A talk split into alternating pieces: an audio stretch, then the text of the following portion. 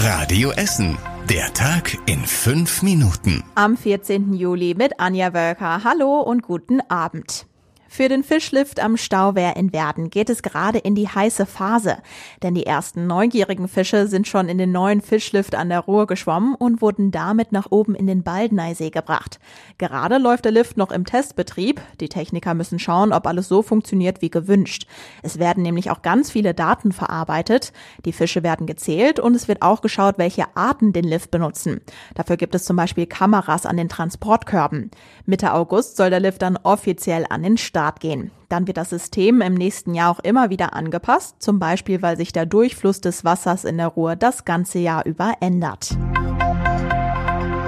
Wo kann man sich eine Abkühlung bei warmem Wetter holen? Natürlich im Meer während des Sommerurlaubs. Weil aber wegen Corona viele Essener gar nicht wegfahren konnten, gibt es offenbar immer mehr Schwimmer in der Ruhr, im Rhein-Herne-Kanal und im Baldneysee. Also richtig gefährlich ist es natürlich an den Wehren, zum Beispiel Spillenburger Wehr oder natürlich hier auch die großen Wehre in Werden und in Kettwig. Äh, da ist auch Baden absolut verboten, also das ist lebensgefährlich. Aber auch da, wo die Ruhr relativ schnell fließt, da bilden sich Strudel, da können sich Strömungen bilden, die dann auch den geübten Schwimmer Schwimmer schon herausfordern. Sagt Andreas Wagner von der Essener DLRG in Heisingen. Die DLRG warnt davor, in Fluss, See und Kanal zu schwimmen. Der Rhein-Herne-Kanal ist eine Bundeswasserstraße. Das wäre so, als würde ich meinen Kindern erlauben, auf der Autobahn spielen zu gehen. Denn im Kanal erzeugen die Schiffe hinten und vorne große Wellen, die Schwimmer unter Wasser ziehen können.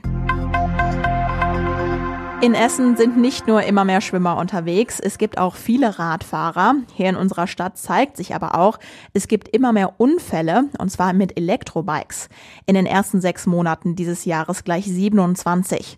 Das sind fast so viele wie im kompletten letzten Jahr. Und wenn man in die Statistik schaut, an jedem vierten dieser Unfälle ist ein Fahrer über 60 beteiligt, sagt Hans-Jochen Ruhl von der Verkehrssicherheitsberatung der Essener Polizei. Unsicherheit eigentlich. Fehler beim Bremsen, Fehler beim über den Bordstein fahren.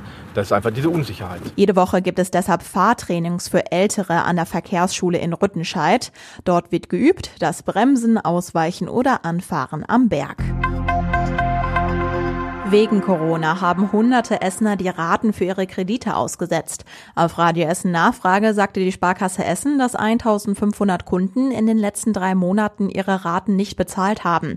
Vor der Krise waren es nur 50. Bei der Genobank in Essen sagte ein Sprecher, dass es während des Lockdowns 100 Kunden waren. Die Banken sind aber optimistisch. Die Sparkasse geht davon aus, dass die Kunden später ihre Raten bezahlen. Die Genobank sagt, bei ihnen handelt es sich nur um einen einstelligen Prozentsatz der Kunden. Die Bundesregierung hatte das Aussetzen der Kreditraten in der Zeit des Lockdowns gesetzlich erlaubt. In einer bundesweiten Studie gehen Forscher aus Halle von Ausfällen für die Banken in Milliardenhöhe aus. Wer an den nächsten Abenden mit der Bahn Richtung Bochum fahren möchte, muss sich auf ein paar Änderungen einstellen. Die Bahn arbeitet an den Gleisen zwischen Essen und unserer Nachbarstadt. Sie sind immer ab halb acht bis zum frühen Morgen gesperrt. Für den RE1 und den RE11 heißt das kein Halt in Wattenscheid. Der RL2 fährt über Altenessen. Für den RB40 fahren Busse statt Bahnen und die S1 ist nur einmal die Stunde unterwegs. Das alles geht so bis nächste Woche und ihr könnt nochmal alle Änderungen auf radioessen.de nachlesen. Tagsüber ist aber alles so wie gewohnt. In Vogelheim ist heute der Kunstrasen Bolzplatz neu eröffnet worden. Mit komplett neuem Kunstrasen, neuen Toren und drumherum neuen Zäunen. Den Platz am Stackenhold gibt es seit der WM 2006. Damals hat der DFB in ganz Deutschland mehr als 1000 solcher Bolzplätze gebaut. Zuletzt war der Platz in Vogelheim aber in einem sehr schlechten Zustand. Unter anderem war im Platz ein großes, tiefes Loch. Und was war überregional wichtig? Die Bundesregierung will bei größeren Corona-Ausbrüchen an einem Ort schneller reagieren. Unter anderem sollen die Menschen dann für eine kurze Zeit ihre Region nicht mehr verlassen dürfen. Und zwar so lange, bis alle getestet wurden, heißt es. In den Läden in England soll es jetzt doch eine Maskenpflicht geben. Sie startet in knapp zwei Wochen. Bisher hatte sich die Regierung immer dagegen gewehrt. Und zum Schluss der Blick aufs Wetter. Heute Nacht lockert das Wetter etwas auf. In den frühen Morgenstunden gibt es dann aber wieder einige Schauer. Die Temperaturen gehen bis auf 13 Grad runter.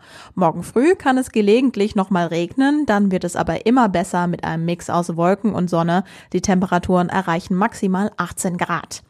Die nächsten aktuellen Nachrichten bei uns aus Essen gibt's morgen früh ab 6 Uhr bei Radio Essen im Programm. Habt einen schönen Abend. Bis morgen. Das war der Tag in fünf Minuten. Diesen und alle weiteren Radio Essen Podcasts findet ihr auf radioessen.de und überall da, wo es Podcasts gibt.